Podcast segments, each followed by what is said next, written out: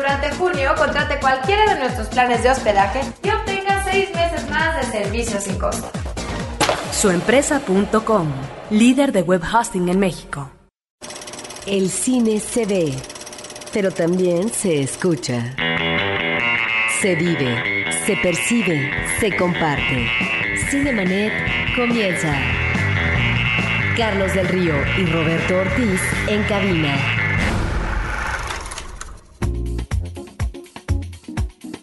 Pues muy buenos días, por supuesto, los estrenos comerciales tan esperados, en este caso una película basada en un cómic, de tal forma que ahí están los estrenos comerciales, pero también la otra cartera, las posibilidades que tenemos en lo que puede ser un refugio, me parece muy afortunado en el caso del cine alternativo cultural. Y tendremos también, eh, en lo que tiene que ver con los estrenos que hay esta semana, pues algunos comentarios del propio Hugh Jackman. Arrancamos con esto. Cartelera. Los estrenos en pantalla grande. Pues justamente uno de estos estrenos es X-Men Origins, dos puntos, Wolverine. O Bueno. simple y sencillamente Wolverine, como la comentamos acá. Mientras tanto, ya recaudó más de 300 millones de dólares, 322 para ser precisos. Eh, mientras tanto, es una película que fue eh, vista por mucha gente a través eh, de la computadora.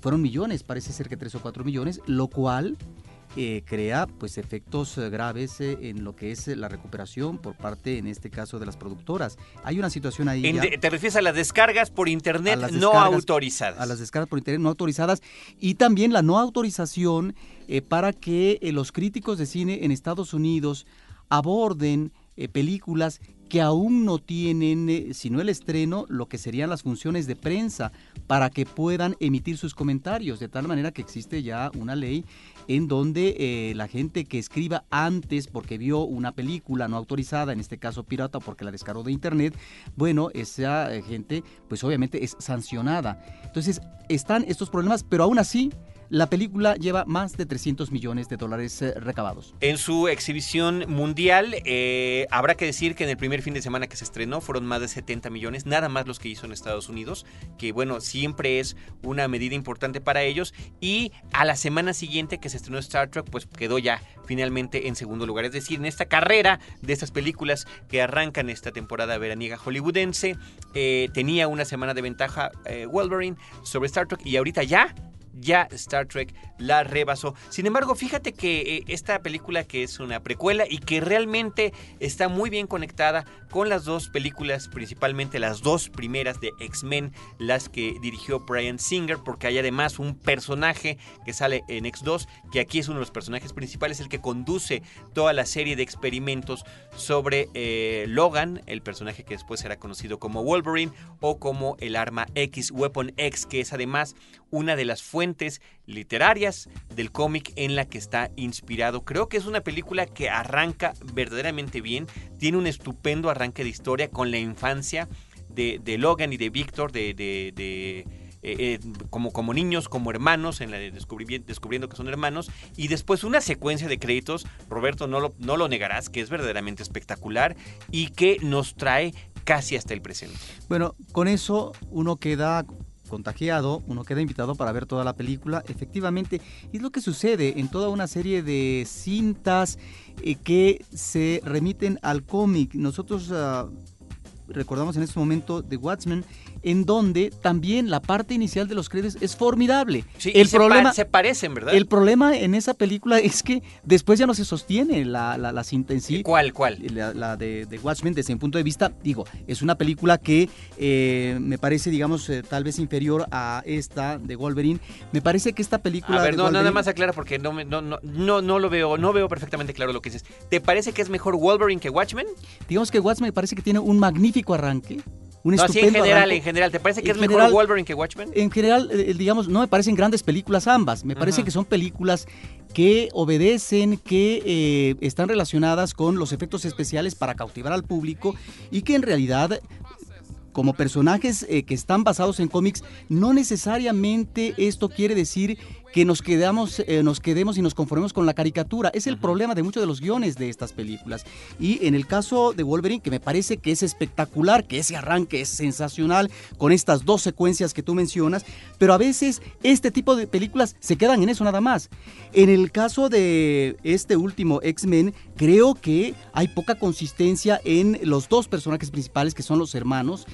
Sobre todo si tú ves toda esta parte inicial de los créditos, de las vivencias terribles eh, que han vivido en una y otra guerra, donde pareciera que... Eh, no cambian de estatus, ¿eh? Siempre se quedan como, como simples soldados y bueno, ante tantos poderes uno pensaría que su estatus cambiaría eh, de una manera eh, tajante. O su situación económica. O su situación económica, tal vez porque finalmente están desprendidos de esos intereses eh, propios de la economía.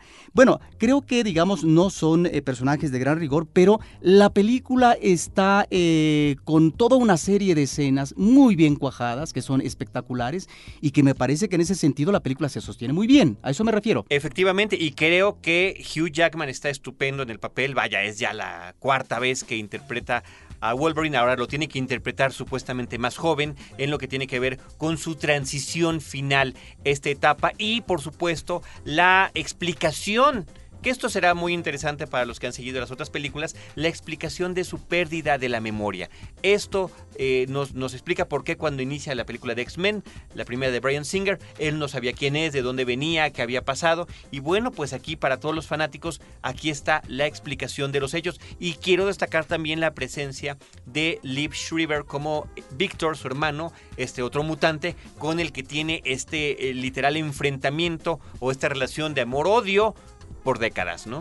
Sí, Hugh Jackman está muy bien. Más de un siglo, inclusive. Es el productor de la película. Y bueno, su preparación física fue realmente a tambor batiente, fue eh, a conciencia. Él se levantaba, imagínense, a las 5 de la mañana durante tres meses. Esta fue su rutina y manejaba siete comidas al día. Manejaba un ejercicio físico sensacional para poder dar efectivamente lo que es esta esta presencia un tanto animalesca, un tanto salvaje que sería esa otra parte, ese otro yo, bestial, ¿no?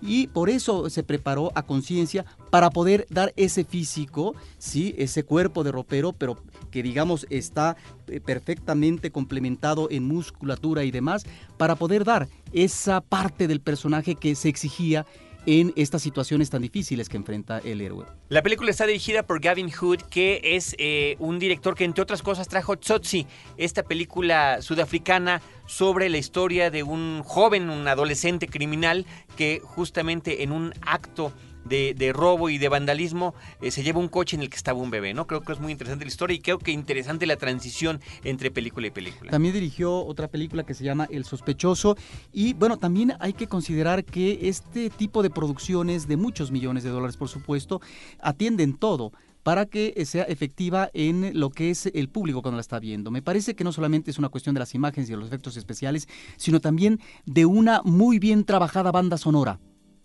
La música es espléndida. La edición, efectos especiales y demás. Creo que es una buena película para el arranque, una buena película palomera. No me fascinó, pero creo que me dejó un buen sabor de boca. Era quizá un poquito más inclusive de lo que estaba yo esperando. Eh, sobre todo después de que la tercera película de los X-Men realmente eh, nos había dejado muy insatisfechos. Y nada más para el récord, Roberto, a mí me parece que Watchmen es infinitamente superior a esta película de Wolverine en lo que tiene que ver este tipo de películas que están emparentadas por estar basadas en historias de cómic. Watchmen es una de las películas que más me ha gustado este año y que seguramente llegará a esta lista que hacemos cada, cada diciembre o cada enero, donde platicamos de las mejores cintas estrenadas en México. Así que bueno, ahí están esos comentarios, pero más interesante será escuchar los comentarios de Hugh Jackman en su visita a México. Recordemos que esta visita fue pospuesta también por los asuntos de la influenza en nuestro país y que finalmente se confirmó que venía, efectivamente estuvo acá, estuvo en la gran premier que hubo y se mostró en esta conferencia de prensa con un carisma verdaderamente contagioso. Bueno, es tan simpático el hombre que causó revuelo en nuestras productoras. Ah, no, eh, vaya, son fanáticas, están brincando con alegría en este momento. Hugh Jackman en México, aquí tenemos sus comentarios y la cápsula preparada por nuestro equipo de producción para compartirla con ustedes. All the horrible things in your life. Father. The wars. Knowing that the woman you loved was hunted down. I can make all this go away. Putting together a special team. I think it's fair to say that doing something based on a real person that people know raises the stakes to another level. Um, Creo que es justo decir que hacer algo basado en una so persona real que la gente conoce tiene un mayor valor. Algunos dirían que hacer a alguien como Nelson Mandela, por ejemplo, sería un reto gigante para mí, aunque me gustaría mucho.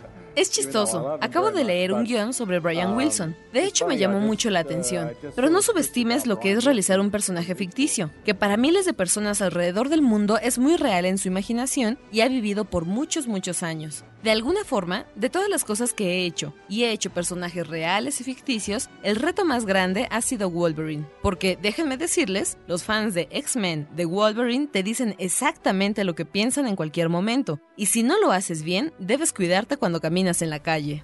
in this movie, Wolverine battles with an inner conflict of the human and the animal. En esta película, Wolverine pelea con un conflicto entre lo animal y lo humano. Para mí esto siempre fue de lo que trataba el personaje. Por eso quería que físicamente luciera como luce en esta película. Es este lado animalesco con el que todos nos podemos relacionar, que nos dice que no queremos salir de la cama para ir a la escuela o para ir a trabajar, que nos dice que queremos hacer lo que nosotros queramos. Quiero hacerlo como yo quiero, y la vida es mucho más sobre cosas que tenemos que hacer, lo que debemos hacer y esta batalla permanece para todos cada día. Para Wolverine es quizá un poco más extremo, pero para mí en mi vida mm, estoy en el negocio de contar historias. Trato de reflejarlo regularmente en mi vida como actor y primordialmente como esposo y padre. Estos son los roles más importantes en mi vida. Todo lo demás es fantástico y lo amo, pero no es tan importante, así que siempre trato de dar un paso atrás, de alejarme de Hugh Jackman como padre y esposo, e imaginarme, si estuviera leyendo esa historia, ¿estaría de acuerdo? ¿O la admiraría? ¿O si me sentiría inspirado por esas decisiones? Ese es mi toque personal. For me, as a producer and as an actor in it, the story comes first. Characters come first. Para mí como productor y actor de la película, la historia va primero, los personajes son primero. Si no tienes eso, no importa qué más tengas, todo lo demás es para nada. Así que, esta película trata de un hombre que es parte de un equipo, es líder del equipo. Hay una historia de amor, hay muchas cosas que pasan sin efectos especiales. Sin embargo, tenemos gente muy profesional trabajando, tenemos escenas de mucho trabajo y pienso que siempre hay una especie de deseo de hacer algo nuevo algo que nunca se haya hecho antes. Lo mismo pasa con Ryan Reynolds. Al principio, cuando hace su ataque, los efectos especiales son sorprendentes para mí. Sin embargo, lo que es más sorprendente de esto es cada pequeño detalle de él. Es algo que no puedes reemplazar. Ninguna máquina puede hacer la labor del actor. Pues ahí tienen ustedes los comentarios de Hugh Jackman y agradezco yo a nuestro equipo de producción la preparación de ambas cápsulas, tanto a Paulina Villavicencio como a Celeste North, con los comentarios de Hugh Jackman que hemos podido compartir con ustedes a través de este programa. Tenemos algunas llamadas más. Jorge Mondragón dice, sobre la comparación que hacían entre Wolverine y Watchmen, le parece que Wolverine es muy menor y convencional. Le sorprendió que no comentaran sobre Reconstruyendo mi vida, estreno de la semana pasada, y felicita el programa. Ya escuchó el episodio de Star Trek y le gustó mucho. Muchísimas gracias, Jorge, por tus comentarios. De hecho, de Star Trek hemos hecho varios episodios, al menos tres sobre lo que fue la serie original, las películas, viene uno más sobre la nueva película exclusivamente y las entrevistas con los dos actores protagónicos, los personajes principales, los personajes icónicos del mundo de Viaje a las Estrellas, que son el eh, capitán James T. Kirk y el señor Spock, ahora interpretados por Chris Pine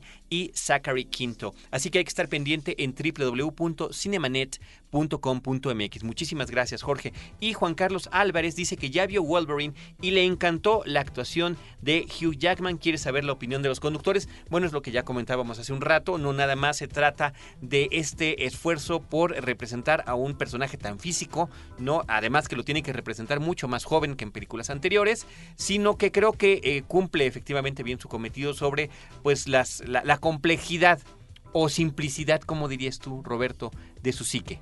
Bueno, creo que es como muy esquemática la psique de los personajes. Eh, la mayoría de los personajes eh, que del cómic son trasladados al cine. Eh, lo que sí es cierto es que se impone efectivamente la personalidad actoral de Hugh Jackman a tal grado que el día de ayer que vi la película en una función de las 8 de la noche en una sala grande, uno de esos complejos que están en el centro histórico, fíjate que el público femenino sí clamaba, era muy entusiasta en cuanto aparecía este personaje desnudo, porque hay una escena, ¿verdad?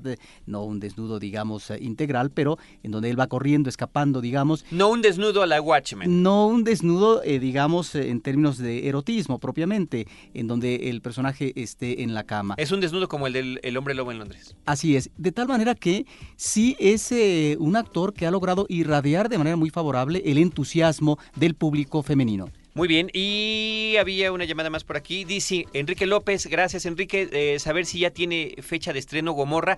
Tenía fecha de estreno antes de la influenza y pues ahorita quedó todo en un desorden la salida de varias películas. No hay ninguna fecha todavía eh, programada, pero estaremos muy pendientes. Gomorra es una de las películas italianas más exitosas de los últimos años, tanto en la crítica como en el público, y la estamos esperando con entusiasmo. Dice también Enrique López que extraña los reportajes y cápsulas de Paulina Villavicencio bueno, para que no las extrañaras tanto, el día de hoy nos brindó su voz para la traducción de los comentarios de Hugh Jackman. Así que muchísimas gracias a Enrique López otra vez y nosotros continuamos en Cinemanet los últimos minutos con esto.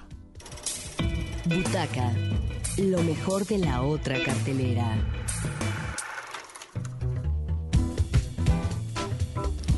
Pues en la Filmoteca de la UNAM encontramos varias actividades interesantes que hay que destacar. En principio, esto que nosotros venimos ah, insistiendo desde hace tiempo. Hay un ciclo de cineastas mexicanos contemporáneos. Lamentablemente las películas mexicanas que llegan a la cartelera comercial y últimamente también hemos visto documentales, lo cual se agradece, Carlos, y qué bueno que el público tiene esa posibilidad de ver en pantalla grande un documental mexicano.